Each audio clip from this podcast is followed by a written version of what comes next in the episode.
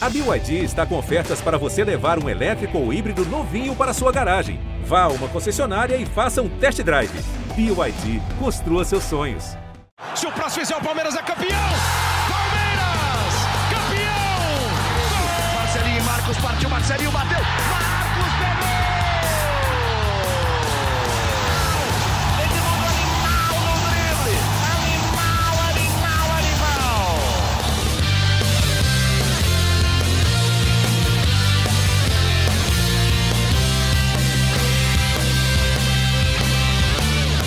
Um abraço para você, torcedor palmeirense. Estamos chegando com mais um GE Palmeiras, o seu podcast exclusivo sobre o Verdão aqui no GE.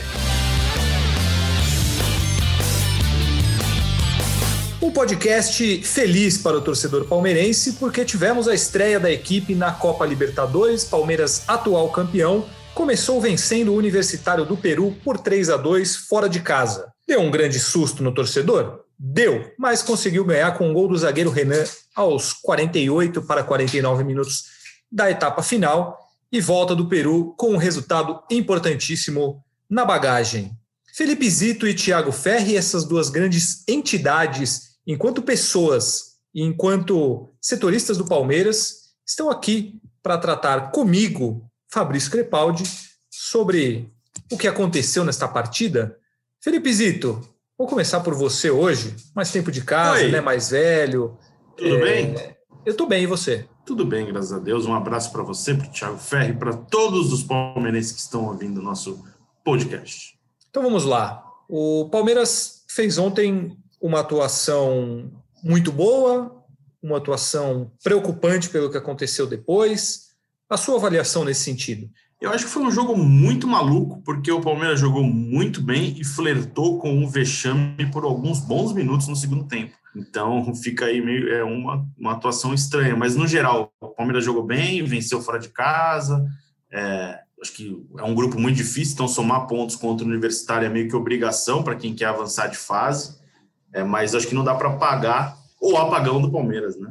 Porque foram cinco minutos ali que quase tudo foi pro saco. E acho que o Palmeiras voltar ali com. Se voltasse com um 2 a 2 ou até uma derrota, seria um vexame, sim, para o Palmeiras. Eu escrevi isso no Twitter logo que acabou o jogo, e vários palmeirenses me cornetaram, como vexame, não sei o quê.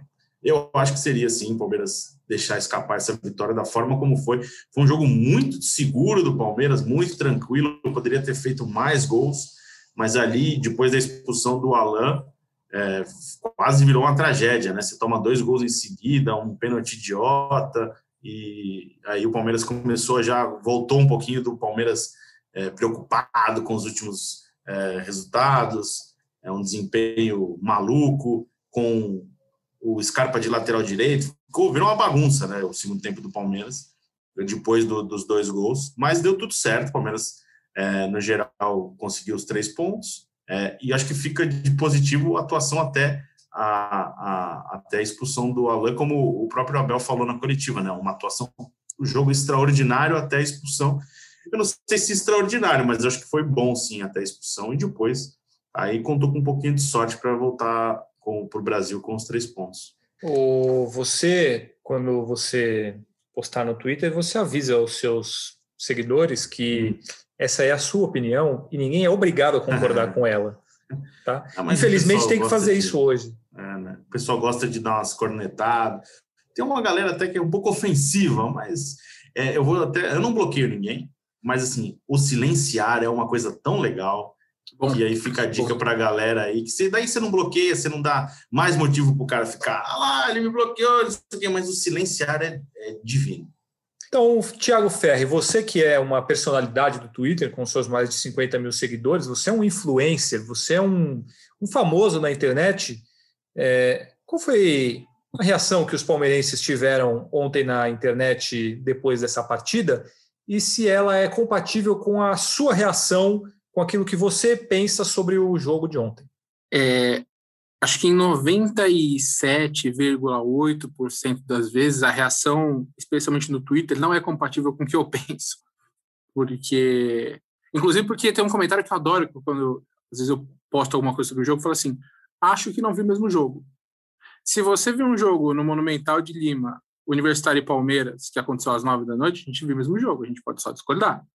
Mas é uma coisa que, que eu leio com frequência. Mas eu acho, de fato, assim, não, rapidinho, agora... lembrando que discordar é natural e saudável, né? Ninguém precisa claro, ter a mesma lógico. opinião, mas... Se um ficar todo mundo falando a mesma coisa, não tem graça. Exatamente. Exatamente.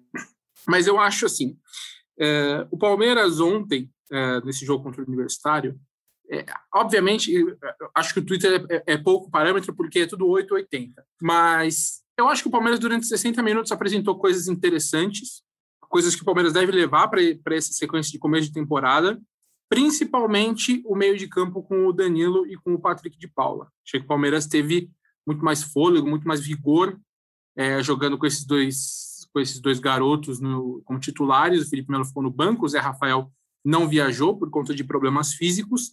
Mas o Patrick hoje está dando uma mobilidade ao time maior do que o Zé. Né? Se a gente for pensar quem que um está substituindo quem, o, Zé, o Patrick jogou no lugar do Zé Rafael. E ele aproveitou muito o espaço que o Luiz Adriano dava, saindo da área, tentando fazer pivô, ele entrando como elemento de surpresa. Acho que foi uma boa partida. E o Danilo, assim, sou fã do Danilo, acho um baita jogador. É, já não, não concordava muito com ele ir para o banco por conta do Felipe Melo, nem tanto pelo Felipe Melo, porque acho que ele fez algumas boas partidas, inclusive a final da Copa do Brasil, mas eu entendo que o Danilo é um, é um desperdício você não tê-lo na equipe. E ele é um cara que, assim, por ser muito novo, ele vai errar, né? E ele errou em alguns momentos no jogo. Quando estava 2 a 0 ainda, ele errou na, na, tentativa de afastar uma bola no escanteio que o Ayrton fez a defesa, quando a parte do Palmeiras estava vencendo a partida, e depois cometeu pênalti. Tem gente que acha que ele foi deslocado ali, mas acho que ele levantou muito o braço, foi um pênalti desnecessário. Então, eu acho que os garotos foram, foram boas novidades do jogo e o esquema com três zagueiros acho também interessante, porque por mais que o pessoal argumente, ah, mas o Abel já fazia isso, é verdade, o Abel realmente já fazia isso, só que ele faz quando ou um lateral fica para fazer a saída com três jogadores, ou vem um volante para fazer a saída com três jogadores. Agora foram três zagueiros de fato. É, são opções que o Abel está tentando para uma equipe que estava demonstrando uma certa insegurança. Não fosse o, como o pessoal fala no, nos esportes americanos, o meltdown ali, né, nos, em dois minutos do Palmeiras, que quase colocou tudo a perder. O Fabrício gosta quando eu uso esses termos assim. É, não fosse ali aqueles dois minutos em que teve expulsão e pênalti, o Palmeiras poderia ter goleado até. Então, mais importante do que tudo é tomar cuidado com a parte mental mesmo. Ainda mais com um técnico que fala tanto disso, que trabalha tanto isso, o Palmeiras tem muitas dificuldades. Inclusive o Abel, às vezes irritado demais, não foi o caso ontem, mas é o Palmeiras frequentemente com jogadores expulsos e que por pouco, por conta desse nervosismo, por pouco não põe a perder um jogo que era muito importante vencer, porque o Universitário é provavelmente a equipe mais fraca da chave. É, posso, antes, Fabrício, posso fazer uma pergunta? Ah, claro. Vocês, é, até aproveitando um gancho que o, o, Osmar, o Osmar, perdão, o Osmar de Matos mandou uma mensagem para mim no Instagram e ele abriu a discussão, porque pegando já como gancho parte do Twitter, primeiro era o Luan que não prestava para nada. E ontem ele já fez um bom jogo. Agora o Alain Pereira aí tem essa coisa, ah, foi expulso, ah, não, vamos defender que não merecia, também acho que não merecia. Mas o, o Osmar mandou uma mensagem questionando se o Palmeiras vai continuar com esses três zagueiros. Felipe Melo poderia ser uma opção para a vaga do Alain, formando ali uma, um, um trio com Gustavo Gomes e Luan. Ele até falou, ele, é na opinião dele, jogando ali pelo lado esquerdo. Eu acho que pode ser interessante o Felipe jogando centralizado com Gomes de um lado e Luan do outro. Eu não sei, agora eu queria compartilhar e saber a opinião de vocês sobre esse questionamento. O que vocês acham? Eu vejo com um pouco de cautela essa opção, porque assim, para jogar como o cara da sobra, o Felipe Melo não tem muita velocidade. É, para jogar. Eu acho que o lugar dele seria pela direita, por ser uma facilidade maior, só que ali você tem o melhor é, zagueiro com a bola no pé, que é o Luan. Eu não, não descarto, assim, mas eu, eu não sei, ele jogando como cara do meio, talvez ele pudesse fazer essa função de zagueiro em alguns momentos e volante em outros. E aí isso altera a formação do time. Não, não descarto. Até o, o, assim, o Abel, o Palmeiras, eles enxergam o Felipe Melo com essa possibilidade de ser zagueiro, como ele foi com, com o Luxemburgo, né? E tem uma, uma possibilidade dele ser usado assim em alguns momentos. Mas eu, eu ainda acho que os três zagueiros que jogaram ontem, com o, o próprio Renan fazendo o lado esquerdo no lugar do Alan Pereur, é, podem formar uma, uma defesa muito boa, até porque tanto o Renan quanto o Imperiur, eles também jogam de lateral esquerdo e têm muita qualidade para fazer essa, essa saída de bola. E ontem ficou claro né, a importância dos do zagueiros é, jogarem bem com a bola no pé, é, com o Luan, com o lançamento que ele faz para o gol, né, no gol do, do Rafael Veiga, o lançamento que ele dá para o Rony, e antes ele já tinha dado um lançamento para o Patrick de Paula logo no começo. Eu acho que valeria o teste com três zagueiros do Felipe Melo, mas assim, num primeiro momento, eu acho que os, os outros três formam uma, uma, um trio melhor do que com o Felipe Melo ali. Eu não, eu não acho que é uma boa opção, não. É, porque acho que a, a grande vantagem, primeiro, a forma, obviamente, há de se pesar que o Universitário é uma equipe fraca, mas ontem o Palmeiras jogou bem adiantado, quando o Palmeiras, o Palmeiras jogava quase que dali da, da linha de meio de campo para frente.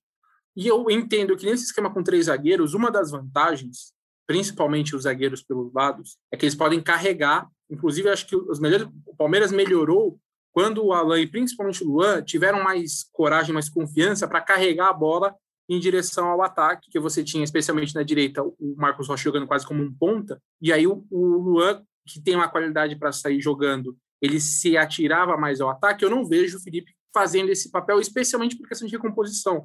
Acho que o Felipe já não tem mais o vigor físico para fazer esse papel. Então, eu, na verdade, eu vejo o Felipe como um cara muito importante na pro elenco. Inclusive, o Abel, nas entrevistas, fala que ele é um dos capitães, né? Tem aquela importância mesmo fora. E eu acho que, na verdade, a gente deve. Eu, imagino que o ideal para o Palmeiras seria uma passagem de bastão. O Felipe tem contrato até o fim do ano, a gente não sabe se vai renovar ou não mas acho que é uma passagem de bastão para os garotos, Danilo, Patrick, Gabriel Menino. Acho que ele vai ser importante numa temporada em que tem partida a cada dois dias, ele vai jogar, obviamente. Mas eu entendo que talvez seja melhor ele entrar nessa rotação do meio de campo e aí você jogar, principalmente pelo que o Fabrício falou, além dos três zagueiros que foram titulares, né, o Alan, o Gomes e o Luan, o Renan é um cara que tem uma expectativa muito grande, né? Entrou bem, ele é um jovem com passagem por seleção. Então eu acho que o Palmeiras está bem servido nesse setor não, não veria como uma boa saída para agora o Felipe ser improvisado como zagueiro, não. Só para encerrar, antes de do Fabrício continuar brilhantemente tocando esse, essa edição do podcast. Ah, só rapidinho. É... tem o Danilo Barbosa também, que ele foi contratado é... justamente para essa Sim. função de zagueiro volante. Então ele Isso. também é, é importante nesse aspecto que, que parece ter uma qualidade de bola interessante de sair, de técnica, enfim, sair para o jogo. Acho bem, gostei. Mas até do jogo contra o São Paulo, ontem ele já entrou já como meia, quase, né? Mas enfim, parece que ele tem qualidade para ser esse cara para sair jogando. E só uma, uma um comentário pontual é, parar com esse negócio de que três zagueiros é um esquema de retranca, né? Não tem nada a ver, absolutamente nada a ver. Jogar com três zagueiros não quer dizer que você vai jogar na retranca. Só isso. É, e ontem eu acho até que ficou claro que é, é, um esquema muito ofensivo, justamente por isso que o Thiago falou. Eu falo, como eu me refiro a você, hein? Eu me refiro como Thiago, como Thiago Ferre, eu não sei. O nome dele é Thiago, né? Então, ah, mas a gente sempre chama é Thiago, de, de Thiagão. É... É. Pode chamar de Ferre, Ferre pode Thiago Ferre, você, você é um cara é imponente. Então, como disse Thiago Ferre, é, os dois zagueiros, os dois zagueiros saíram muito com a bola e o Palmeiras jogou para frente o tempo todo, tanto que desde o primeiro tempo, o, quem mais aparecia no ataque ali eram o Danilo e o Patrick de Paula. O Danilo faz um gol na sequência, quase faz um ali na linha da área, o Patrick de Paula quase faz naquele lançamento do Luan. Então o time é, encurralou, amassou o Universitário, os dois laterais, embora o, o Vitor Luiz não tenha subido praticamente nada, mas naturalmente a posição já é mais ofensiva com, com três zagueiros, e quando vinha jogar isso melhora consideravelmente. O, o Palmeiras ele pressionou muito, e até eu acho que é uma coisa que deveria fazer mais, porque foi contra o Defensa que o, o Rafael Veiga rouba a bola lá no ataque, é, e aí o Rony sofre o pênalti. É, aí no jogo de ontem também pressionando o tempo todo, e aí em alguns momentos o Palmeiras recua de uma maneira desnecessária. Claro que não dá para você jogar tão na frente o tempo todo, mas acho que às vezes recua demais por tempo a mais do que deveria. E aí acaba sendo dominado em alguns momentos. Mas realmente, você jogar com três zagueiros hoje, até as palavras do próprio Abel são essas, de que não tem esquema mais agressivo do que esse, faz você começar o seu jogo com os dois zagueiros, principalmente pelos lados, os laterais já bem avançados, os dois volantes jogando quase como atacantes, o Luiz Adriano saindo bastante da área, que é uma coisa que o Zito gosta muito, é, saindo muito da área para receber. Meu conhecimento de futebol incomoda, Fabrício. A Falo bola. isso desde a Florida Cup. É, e Ou a Florida Cop. Florida Cop. Então, acredito que seja um, um esquema realmente bom e, e bem ofensivo. E aí o Abel ele trabalha com esse esquema já há muito tempo. Ele mesmo disse que no PAOK era o esquema oficial dele, né? É, no Palmeiras fazia isso durante os jogos com um lateral sempre fechando para ser um terceiro zagueiro, mas agora oficialmente com três zagueiros não deixa de ser uma novidade por ele ter escalado esses três jogadores. Com relação ao, ao apagão que o Palmeiras teve, mais uma vez motivado por uma expulsão. Essa não foi por questão emocional, de agressão, discussão, foi falta de jogo e aconteceu. Preocupa de alguma maneira é, o que aconteceu ontem, naqueles 5, 10 minutos ali que o Universitário empatou? Eu acho, assim, foi muito complicado o que aconteceu, mas mesmo com um a menos, o Palmeiras conseguiu se portar muito bem depois desses 5, 10 minutos. E não sofreu nenhum perigo, apesar de uma quase bobagem do Everton. E ali conseguiu controlar o jogo, não teve uma chance grande do Universitário. É, quanto que preocupa isso que aconteceu ontem? Eu acho que preocupa se você colocar num, num contexto, né? É, é um cenário muito específico, mas você vê que o Palmeiras em três minutos destruiu uma vantagem de um jogo que estava totalmente controlado contra uma equipe fraca, né? É, então, a gente imagina, se acontece o que aconteceu jogando no Equador contra o Del Valle, o que pode acontecer com o Palmeiras? Porque Palmeiras enfrentou a equipe mais fraca da chave, né? É, assim, era muito importante essa vitória por conta da dificuldade que a gente imagina que essa chave vai apresentar. Então, é de fato uma coisa a, a, a se pensar, porque são, por mais que cada um tenha um contexto diferente, o próprio Abel fala, cada jogo tem uma história, mas é sempre alguma coisa, sempre, sempre alguma expulsão, na, nessa especificamente o Imperial reclamou muito da arbitragem, é, questionou critérios, a necessidade de aplicar os, os dois cartões nas, naquelas jogadas, mas o Palmeiras está sendo marcado, são frequentemente expulsões, reclamações, é, esse nervosismo, então é de fato uma coisa, uma coisa a se, a se preocupar, até porque o Palmeiras faz um trabalho justamente mental para conseguir reagir melhor às adversidades. Eu acho que tem tido um pouco de dificuldade, embora tenha conseguido o resultado no fim, tem tido uma certa dificuldade nessa sequência aí, nesse começo da temporada 2021. É, aliás, eu até pedi pergunta para o pessoal no, no, no Twitter para participar aqui do podcast hoje. Muita gente falando do lado psicológico, das expulsões. É, o Lucas Berti até perguntou aqui do lado psicológico o que está acontecendo com esse time, a gente já falou um pouquinho. E uma grande participação, o Eric Betti mandou uma mensagem perguntando, brincando se o Abel já está treinando com 10 no time e 11 no outro. E assim, eu acho que é um, uma questão que o Palmeiras precisa levar em consideração. Isso porque a gente, a gente lembra de expulsão contra o Universitário no Peru, que quase custou uma derrota, quase custou uma vitória para o Palmeiras.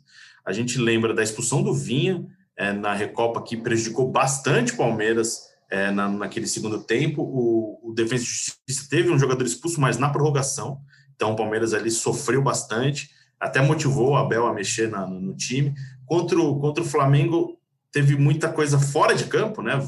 Confusão, Abel expulso ainda no primeiro tempo por um lance que era uma discussão que eu acho que ele tem razão naquela reclamação, mas era um cartão amarelo no meio de campo, no primeiro tempo. É, a gente vai lembrar ainda a expulsão do Everton no Campeonato Paulista, mas ali uma coisa falta fora da área, meio que necessária. Enfim, acho que o Palmeiras é uma coisa que o Palmeiras precisa pensar e trabalhar sim. Ah, o nervosismo que às vezes passa da, do, do banco de reservas para o campo pode ser uma coisa prejudicial e algo que tem que ser trabalhado sim por esse elenco, porque se todo jogo, não todo jogo, né, mas em jogo importante você acaba perdendo um jogador, complica muito. Em uma Libertadores, em um grupo com Independente Del VAR, Defesa e Justiça, é, cara, se você dá essa brecha numa próxima rodada, talvez te custe a classificação, né? É, mas só ressaltando que eu acho que o Alan não merecia ser expulso. Nenhum, não vi necessidade de cartão em nenhuma das duas jogadas, ainda mais comparando com aquela entrada criminosa do, acho que é Barreto, no, no Rony no segundo tempo, que aquilo é um crime que deveria ter sido mostrado cartão vermelho. É uma falta de critério que, que não faz nenhum sentido, né? Porque você, as faltas que o Alan Pereur fez teriam o mesmo peso, né? de advertência que aquela voadora que o cara deu no Rony, aquela tesoura que o cara deu no Rony, não tem qualquer sentido. Mas aí é uma discussão mais ampla também, porque é, é sempre assim. É, a arbitragem na Libertadores deixa de um jeito, tem uma, um critério para cá, outro critério para lá, e chega no Brasileirão, no Paulistão é outro critério dos árbitros, aí acaba ficando uma, uma salada e ninguém entende nada. É, com relação ainda ao jogo de ontem, o Abel Ferreira fez algumas substituições um pouco contestáveis, na minha opinião. Eu não consegui entender, por exemplo, ele colocar o Esteves na lateral esquerda no lugar do Vitor Luiz. Acho que, que você pode pontuar isso daí, já tira, colocar o Esteves, ponto. É. Não precisa na, na, na, na, posição. Mas... É, o Esteves não tem rendido bem como lateral esquerdo, como ponta esquerda, como meia, não tem rendido bem em nenhuma posição. Mas aí, num jogo fora de casa, naquela situação contra o Universitário, ele vai e coloca o Esteves, sendo que ele tem o Scarpa, que ele mesmo considera uma opção como ala, e ele já fez muitos elogios ao Scarpa, jogador de seleção na lateral, e aí colocou o Esteves, para depois colocar o Scarpa como ala direito. Ah, tudo bem, deu certo, ganhou. Não, não, ganhou, tudo bem, ele colocou o Renan e o Scarpa, um cruzou e outro fez o gol, está certo. Mas eu digo num contexto de jogo, de posicionamento, aí o Danilo Barbosa entra quase como um meia, é, o Rafael Veiga estava jogando muito bem, tudo bem que tinha uma questão é, física, ele era dúvida para o jogo, acabou saindo também. É, vocês acharam um pouco estranhas as alterações do Abel Ferreira ontem? É, eu acho um pouco confuso, mas também acho que a expulsão teve relação. O Renan deu uma entrevista no Seleção Sport TV mais cedo, e aí ele até explicou. Foi o primeiro jogador a entrar, né? Mas ele não era a primeira substituição. O Abel estava preparando para mudar o time e iriam entrar o Danilo Barbosa, que acabou de fato entrando, e iria entrar o Wesley no lugar do no, no lugar do Luiz Adriano, foi que acabou saindo para entrar o Renan. E aí o, o Rony passa a ser centroavante e tal. Então, eu acho que de fato o Palmeiras acabou o Abel acabou mexendo ali, ficou, a equipe ficou um pouco desorganizada. Mas acho que foi, foi esse contexto também e até depois o, o Esteves começou jogando pela esquerda, depois passou também para a direita, depois o, Scarpa foi para o outro lado, né? É, então, enfim, eu acho que de fato foram substituições que eu não faria, acho que eu não concordei muito, mas eu entendo pelo contexto de que ali, sopetão, ele estava pronto para fazer uma mudança, decidiu trocar, tirou, ia entrar o Wesley, que ia ser um, o cara que ia dar o desafogo na ponta, para colocar mais um zagueiro. Né? Muita gente questionou, ah, mas vai manter três zagueiros agora com a menos? Ele preferiu essa estratégia. E mesmo assim, apesar da, desorganização do Palmeiras logo depois disso, o Palmeiras continuou controlando o jogo. Né? É, que, é que nem você falou, exceto aquela, aquela vacilada do Everton, que ele quase toma o gol no kick da bola ali, é, Palmeiras foi, controlou, continuou controlando o jogo, mesmo desorganizado, continuou controlando o jogo, né? E assim, a gente vai lembrar é, o primeiro gol do, do Universitário é numa bola cruzada que o Marcos Rocha não acompanha e não sobe junto com o cara, o pênalti idiota do Danilo, então foi, e aí depois o lance do Everton. Foram três lances bizarros do Palmeiras que quase custaram a derrota. E assim, as, as, as substituições, acho que teve muito do, do fator susto ali. Tipo, o que, que eu faço agora? Porque os dois jogadores eram o Danilo e o Wesley, né? Eles já estavam na, na beira do gramado para entrar. E ali depois teve que mudar tudo. Entrou o Renan. É, então acho que confundiu bem ali. O Palmeiras virou um, uma bagunça ali no, no, segundo tempo em ideia, né? Aí você termina o jogo com Scarpa de um lado, é, do lado direito, ala do lado direito. Mas assim, é, eu acho que só uma, um questionamento que fica dos últimos jogos do Palmeiras é o Scarpa. Eu acho que ele pode aparecer mais no time, antes de outros jogadores até. Se a gente lembrar, ele nem entrou contra o Defesa e Justiça naquele, naquela confusão também de, de segundo tempo e prorrogação. Acho que pode ser um jogador que poderia ter mais espaço, porque eu acho que ele estava rendendo bem é, na, nesta temporada, neste começo de temporada. Então, acho que é um cara que pode entrar antes, ser mais participativo. A gente até imaginava que o Veiga não fosse jogar 90 minutos por estar ainda em recuperação, né? Fez uma grande partida, fez um lindo gol. Então, acho que ele poderia ter entrado já direto na vaga do Veiga. O, essa história do Scarpa me, me traz um gancho para outra coisa que eu queria perguntar para vocês. E o William? Porque o William jogou muito bem lá na Argentina, ele deu um passe maravilhoso para o gol do Rony. Aí ele não entrou, ele foi para Brasília, ele nem sequer entrou contra o Flamengo, contra o Defensa. Ontem, mais um jogo importante, ele não entrou. Ele não seria útil de alguma maneira nesse time do Palmeiras? E, e aí, até com relação ao Scarpa também, é, que entrou naquele jogo e, e, fez o gol contra o Defensa, aí depois ele entra bem contra o Flamengo, bate o pênalti com bastante confiança e meio que some do time. É, os dois não, não, poderiam ter um pouco mais de espaço? Acho que poderiam. Talvez, imagino talvez que, o William entrasse se o Palmeiras não tivesse um jogador expulso uh, na partida. Eu estou revendo aqui as trocas. Danilo Barbosa entrou no lugar do Veiga, que era um jogador que já se imaginava que tinha algum problema físico, né? Uh, depois o, o, Renan e o Esteves no lugar do Luiz Adriano do Vitor Luiz, o Renan pela expulsão, o Esteves no lugar do Vitor Luiz lateral por lateral, teoricamente. Depois o Wesley Scarpa, saíram Marcos Rocha e o Patrick de Paula quando o Palmeiras estava tentando o terceiro gol. Eu acho que, de fato, a questão do Scarpa, até porque o Scarpa vem num bom momento, especialmente participando de gols importantes, cobrança de falta, escanteio. Acho que é, é complicado você faz isso quando dá a impressão. Ele até bateu um pênalti bem também na, na Supercopa. Então, mais o Scarpa do que o, Wes, do que o William, eu acho que é um jogador que poderia, eu não estou falando titular, porque já que o, o, Abel fala que neste momento ele disputa a posição com o Veiga, o Veiga está jogando muito bem, não acho que o Veiga tenha saído da equipe. Mas continuar usando ele com mais frequência, dando minutos, sendo o cara que, que jogue mais, até porque é importante para o jogador, né? E aí acaba que gera esse questionamento. Fala, pô, fiz o gol da vitória contra o Defesa e Justiça e agora não jogo. Aí vou, agora aí eu entro, faço gol. Então eu acho que, que é importante especialmente no caso do Scarpa William, imagino que tenha, tenha sido influenciado também pelo fato da expulsão e ter que gastar uma troca com o zagueiro. E eu acho que, falando mais do William do que do caso do Scarpa, tem uma coisa que a gente tem que começar a observar é, no o Campeonato Paulista, né? O Palmeiras joga nesta sexta-feira e tem aquela coisa dos cinco, seis jogadores, não lembro de cabeça agora, de ter a necessidade de ter cinco ou seis jogadores da lista A em campo.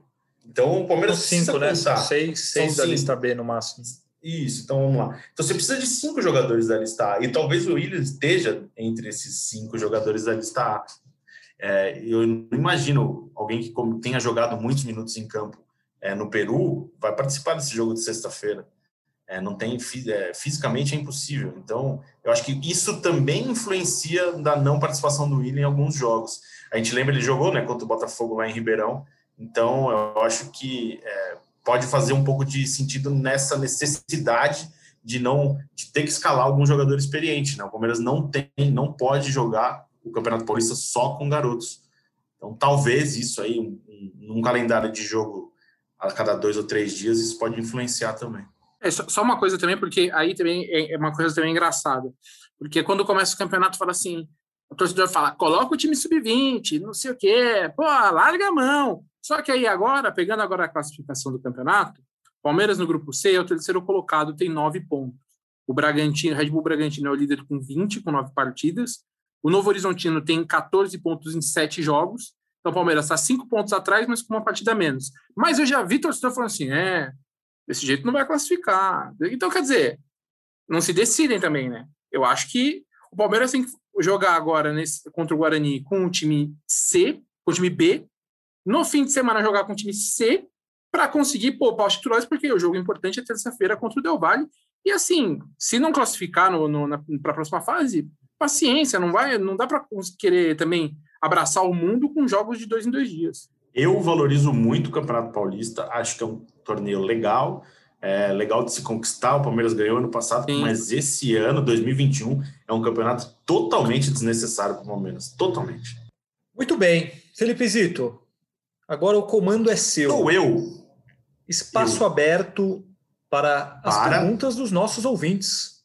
Claro. Eu vou Uns 10 minutos para isso. 10 minutos aqui para uma boa já, Fabrício, que você vai me responder, porque eu sei que você tem essa informação. É, o Gustavo Dias, eu, eu vou ler a do Gustavo Dias, mas outras pessoas perguntaram sobre isso também. Existe proposta pelo Lucas Lima do futebol dos Estados Unidos? Com a informação, Fabrício Crepaldi. Não existe qualquer proposta, sondagem, interesse ou algo do tipo pelo Lucas Lima.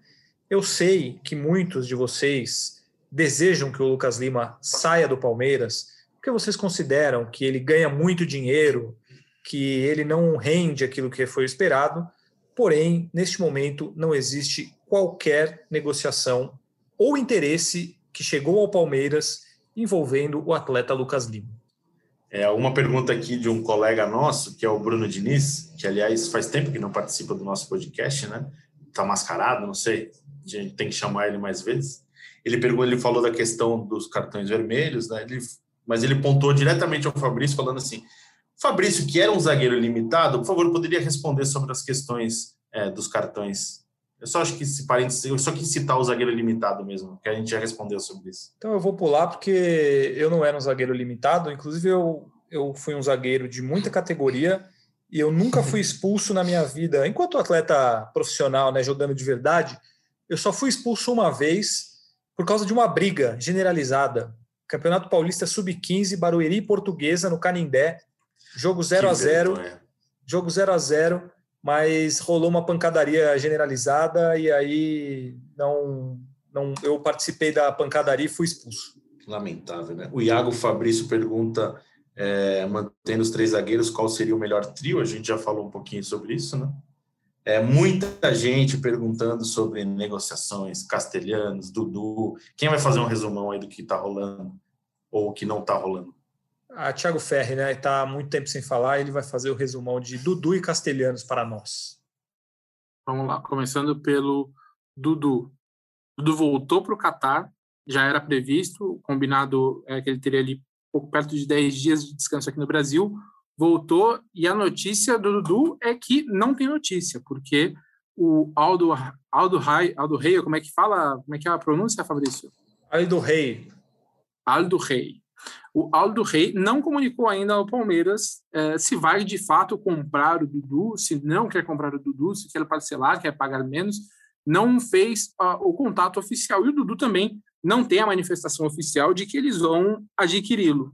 Importante lembrar que até o dia 15 de maio para comunicar ao Palmeiras, e o Palmeiras diz: se não pagarem os 6 milhões de euros à vista, Dudu, no mês seguinte, em julho, na verdade, né, é reintegrado ao elenco e o Palmeiras volta a pagar o salário dele e volta ao contrato que é válido até 2023. Então, Dudu está no Catar, mas ainda não sabe se vai continuar no Catar ou se ele volta para o Palmeiras em julho. Continua essa situação em aberto. E sobre o Castelhanos, Palmeiras aguarda uh, o ok do New York City, o time onde o Castelhanos joga neste momento.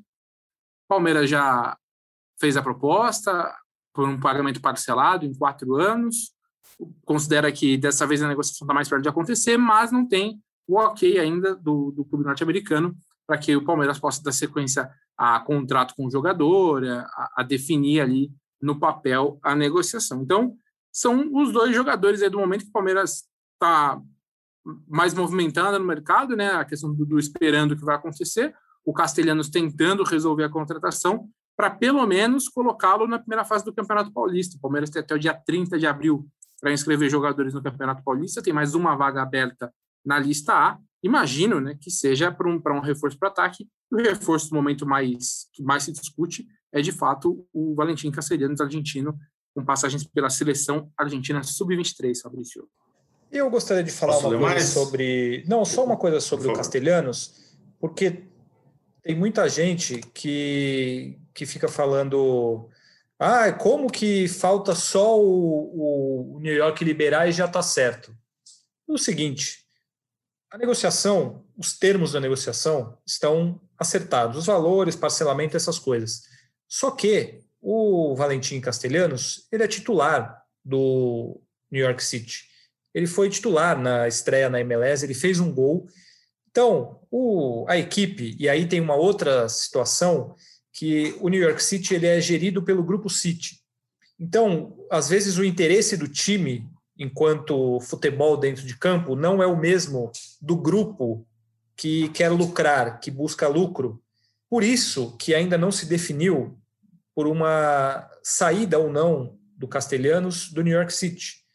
Então é algo extremamente normal. Então para todas essas pessoas que ficam falando, ai, que absurdo, como está fazendo isso, não vai aceitar nunca. São coisas completamente diferentes. É, é a mesma coisa que você vai comprar um carro, Você sabe que para comprar o carro custa 50 mil reais. O dono ele não decidiu ainda se ele quer vender ou não o carro. Tudo bem, se quiser, 50 mil reais eu posso pagar em tantas vezes, mas eu não sei se eu vou vender o carro. É a mesma coisa. O, tanto o New York City como o grupo não decidiram se nesse momento é melhor fazer uma negociação ou manter o jogador, é, até por uma questão de tempo de contrato que ele ainda tem, se vai buscar um lucro agora, se vai querer ficar com o jogador, se busca renovação. Então, é extremamente normal ter uma negociação encaminhada em, termo de, em termos de valores, mas não definir ainda se ele vai ser liberado ou não. É isso. Dando sequência aqui, o Arthur Sepultura falou por que, que o William perguntou por que, que o William não joga. A gente já falou um pouquinho né, sobre a questão do William. É, aqui mais uma pergunta do Danilo Trevisan também sobre que a gente já comentou é, sobre se o Abel está passando pilha para os jogadores por causa de todo é, o comportamento. Aqui uma interessante do Homero Pavan Filho. A imprensa pode ajudar as torcidas a evoluírem no modo de raciocinar sobre seus times ou é melhor continuar caçando cliques e criando crises? Homero, meu grande amigo, ele também já comentou em alguns outros posts. É, eu não sei é, se é só a torcida que cria crise, se é só a imprensa que cria crise, não, cara. Tem, às vezes tem muita coisa que vem da própria torcida. Vamos pegar como exemplo as pichações no muro é, do estádio Palestra Itália, do Allianz Parque. É, acho que a gente pode é, deixar de consumir conteúdos que a gente não acha interessante na imprensa, isso já é uma forma de você protestar, mas muitas vezes também isso vem da própria torcida palmeirense, que tem toda essa, essa esse sangue italiano, essa, essa paixão, né? essa, essa coisa do corneteiro. Então, acho que às vezes também tem coisa que sai do lado do torcedor e não apenas da imprensa, como você disse. Se alguém quer falar alguma coisa, eu vou ler mais não, algumas outras. Afinal de contas, afinal de contas, o time foi campeão da Libertadores e da Copa do Brasil há dois meses, três meses, e o muro do estádio estava sendo pichado porque sabe Deus o motivo. Então. É... E tem muita gente também que criou hashtag a favor do Abel, então tem os dois lados, mas às vezes o protesto do torcedor contra jogadores, Luan, é algo recorrente, né? A gente vai lembrar na semana, no ano passado, é, o torcida foi no, alguns torcedores foram no aeroporto tirar satisfações com, com o time lá em Curitiba, poucos, poucas semanas depois de vencer o Campeonato Paulista. É verdade, é uma situação complicada, mas fazer o quê? Felipe Zito, Oi. Como, como diriam os Teletubbies, é hora de dar tchau. Hora de dar. Só agradecer as diversas mensagens que a galera mandou, não dá para ler todas, mas por favor continue mandando e agradecer a opinião, participação, é, colaboração, com críticas. A gente lê as críticas aqui também, a gente não vai ficar se escondendo, não. E é isso. Um abraço para vocês aí, até a próxima. Tiago Ferri, um abraço para você. Tchau, Fabrício. Tchau, Zito. Atenção, Big Brother. Vamos ver se no paredão desta quinta-feira a Vitube vai ser indicada. Tchau. Ah, eu parei, eu não assisto mais Big Brother, estou revoltado com tudo que está acontecendo lá, então hoje não tem avaliação do Big Brother aqui. É, torcedor palmeirense, obrigado por acompanhar mais essa edição do GE Palmeiras com a gente. Em breve voltaremos com mais um episódio. Um grande abraço a todos e partiu Zapata. Partiu Zapata, sai que é sua, Marcos!